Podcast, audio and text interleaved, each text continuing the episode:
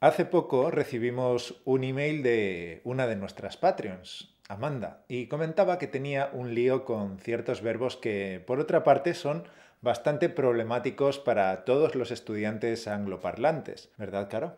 Sí, y es que a Amanda le cuesta mucho distinguir entre los verbos. Volverse, quedarse, convertirse en, hacerse, ponerse y llegar a ser. ¿Y por qué los estudiantes angloparlantes se hacen un lío con estos verbos? Pues porque todos se traducen al inglés como to become. ¿Todos estos verbos significan en inglés to become? Me temo que sí. No me extraña que Amanda esté confusa. Campeón, si tú también te haces un lío y no sabes distinguir cuándo usar volverse, quedarse, hacerse, convertirse en o ponerse, pues no temas, porque en este vídeo vamos a desenredar este lío para que puedas interiorizar el mecanismo de estos verbos y para que puedas empezar a usarlos de manera correcta.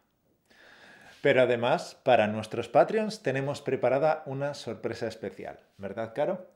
Sí, una guía completa de los verbos de cambio con ejemplos. Una guía en la que además hemos incluido las expresiones de uso común en español que se construyen con verbos de cambio.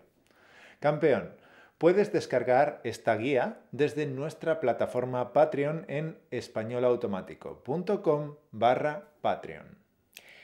Venga, pues al grano. Mauro, ¿tú sabes cómo se llaman estos verbos, bueno, ya lo hemos mencionado, pero te lo pregunto de todas formas. Los verbos ponerse, volverse, convertirse, hacerse, quedarse, llegar a ser. ¿Cómo se llaman estos verbos? En las gramáticas aparecen como los verbos de cambio. ¿Y por qué los llamamos verbos de cambio? ¿Qué son los verbos de cambio? Se llaman verbos de cambio porque anuncian cambios o transformaciones. Por eso también se les suele llamar verbos de devenir. Pero, ¿de qué tipo de cambios se trata? Se puede tratar de cambios de algún rasgo físico, anímico, de carácter o de un estado. Y todos ellos se traducen al inglés como to become. Vaya tela. Pero bueno, eso no es todo. Las transformaciones que indican estos verbos pueden ser temporales o permanentes, rápidas o progresivas voluntarias o involuntarias y positivas o negativas. Pero además hay que decir que algunos verbos de cambio hacen hincapié sobre el resultado del cambio y otros en el proceso del cambio. ¿Qué te parece? Eh?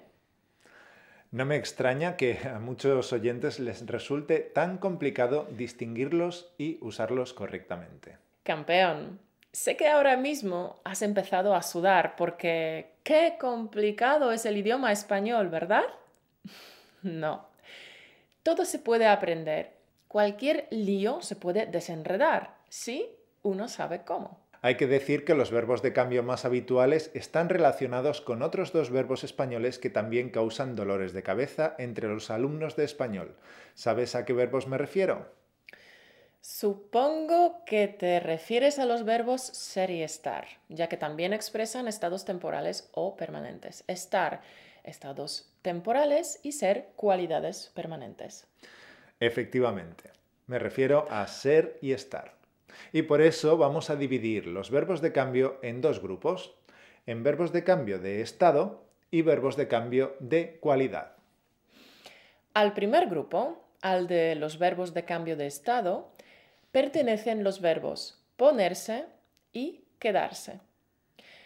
Ambos verbos indican una transformación de un estado y por esta razón son cercanos en significado al verbo estar. Pero estos dos verbos, además de indicar un estado, también indican un cambio, lo que no ocurre con el verbo estar. Bueno, Mauro, te toca explicar el primer verbo, ponerse. Venga. Lo primero que debes tener en cuenta, campeón, es que el verbo ponerse destaca la transitoriedad. Cuando usas ponerse, quieres destacar un cambio repentino de un estado a otro. Es un cambio momentáneo y normalmente involuntario. Además, El verbo ponerse puede señalar un cambio de estado físico, de color, de ánimo, de salud o de situación. Por ejemplo, me he puesto roja como un tomate al salir al escenario. José les ha puesto muy contento con la noticia. Fíjate que el resultado de este cambio se expresa con el verbo estar. José le se ha puesto muy contento con la noticia y como resultado, José le está contento con la noticia. Ahora veamos dos construcciones en las que puedes encontrar el verbo ponerse. Ponerse más preposición más nombre, por ejemplo, los vaqueros de Pitillo se han puesto de moda otra vez, y también podemos utilizar ponerse más preposición a más infinitivo. Por ejemplo, durante su presentación, de repente, mi jefa se puso a estornudar. Bien, vamos con el segundo verbo, quedarse. Mauro, dime, ¿qué destaca en este verbo? Desde luego el resultado, porque quedarse señala que ha habido un cambio de un estado a otro y que se permanece en el segundo estado. Correcto. Eso se verá claramente con los ejemplos. Mi padre tuvo un accidente de coche cuando era joven y se quedó cojo. Es decir, que siendo joven se quedó cojo y sigue cojo, es decir, hoy está cojo. Por tanto, destaca el resultado del cambio. Este es un ejemplo de cambio duradero, pero quedarse también puede expresar cambios transitorios. Con este lechazo me he quedado a gusto, es decir, no tengo más hambre ahora mismo. Pero es un cambio pasajero porque el hambre suele volver. Por cierto, puedes escuchar algo más sobre el lechazo en el podcast Tapas y Vinos Nivel Pro. Lo encontrarás en españolautomático.com barra podcast barra 146. Bien, tesoro. El tema de hoy es bastante extenso y tenemos que ir bastante rápido con el material, pero no te preocupes si te pierdes alguna expresión o si necesitas repetir algo, puedes consultar la transcripción del vídeo. Y además tienes la guía completa de verbos de cambio con ejemplos que puedes descargar en nuestra plataforma Patreon, ¿vale? Perfecto. Sigamos pues. Vamos con el segundo grupo de verbos que indican un cambio de cualidad. Sí, a este grupo pertenecen los verbos hacerse, volverse, convertirse y llegar a ser. Dichos verbos indican un cambio de cualidad, es decir, un cambio en las características innatas o adquiridas. Por esta razón, su significado está cercano al verbo ser. El primer verbo es hacerse. Este verbo pone hincapié en el proceso de cambio. El cambio es gradual, es un proceso. Se suele usar con las profesiones, religiones o ideologías e implica un cambio voluntario, es decir, que muchas veces el sujeto ha participado activamente en dicho cambio. Por ejemplo, Asun se hizo monja cuando terminó la escuela. Hacerse puede ir seguido de adjetivos o de sustantivos. Por ejemplo, como sus padres y sus tíos, Amelia también se ha hecho policía. El vecino de enfrente se ha hecho famoso cantando en Instagram. Queda claro, ¿verdad? Pues vamos con el siguiente verbo, volverse.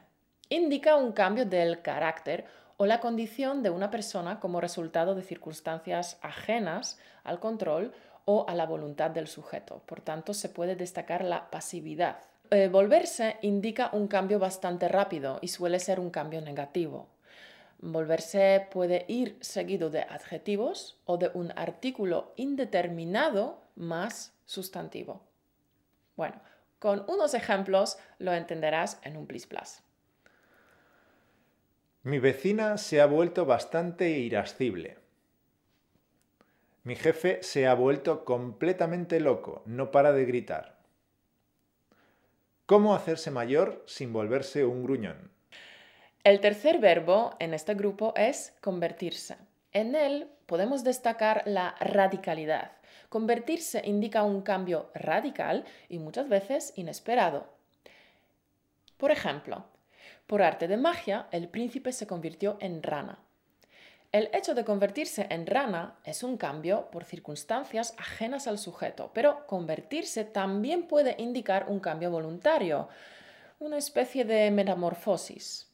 Por ejemplo, estudiando 20 minutos al día con el activador de fluidez, tu sueño de hablar español como un nativo se convertirá en realidad. Pues vamos con el último verbo, o más bien con la última construcción verbal, llegar a ser. Aquí hay hincapié sobre el final de un largo proceso, hincapié en el resultado del cambio.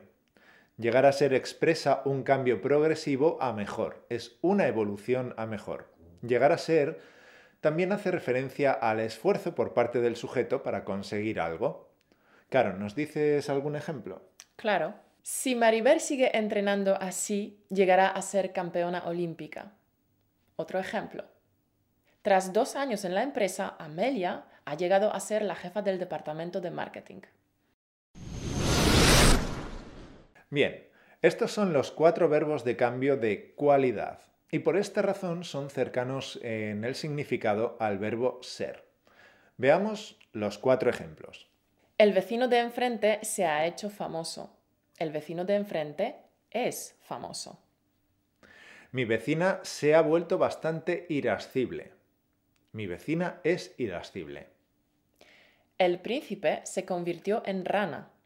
El príncipe es una rana. Amelia ha llegado a ser la jefa del departamento. Amelia es la jefa del departamento. Este podcast es muy cañero, ¿verdad? Bueno, pero no te preocupes. Siempre puedes volver a ver este vídeo las veces que necesites. Porque la repetición es la clave. ya lo sabes muy bien. Además, puedes consultar la transcripción que la puedes descargar de nuestro blog y también si eres nuestro Patreon. Y si eres nuestro Patreon, también puedes descargar la guía completa de verbos de cambio con ejemplos, más expresiones de uso común en español que se construyen con verbos de cambio. La puedes conseguir en españolautomático.com barra Patreon. La guía incluye más de 30 expresiones de uso común que se construyen con los verbos de cambio y además un pequeño ejercicio para que puedas practicar, porque ya sabes. Si no practicas, todo esto se quedará en el nivel intelectual y no sabrás usarlo en la vida real, en tus conversaciones con los nativos. Sí, porque la verdad no importa lo que sabes, sino lo que haces con lo que sabes. Pero tiénete la verdad que todos estos verbos con sus matices, con sus pequeñas diferencias, se pueden traducir por to become en inglés.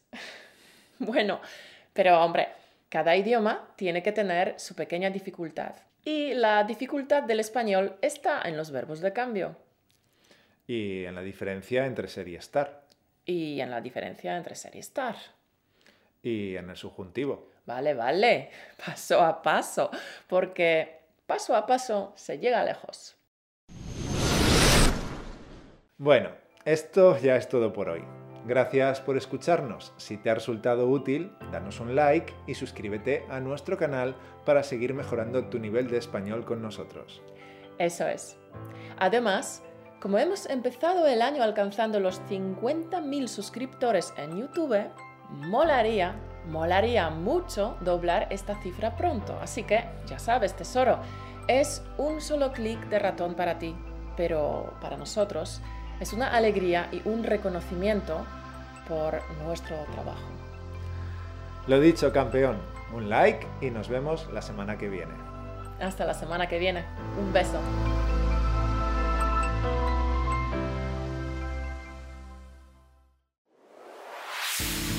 Gracias por escucharnos. Únete a la conversación en españolautomático.com o busca español automático en iTunes.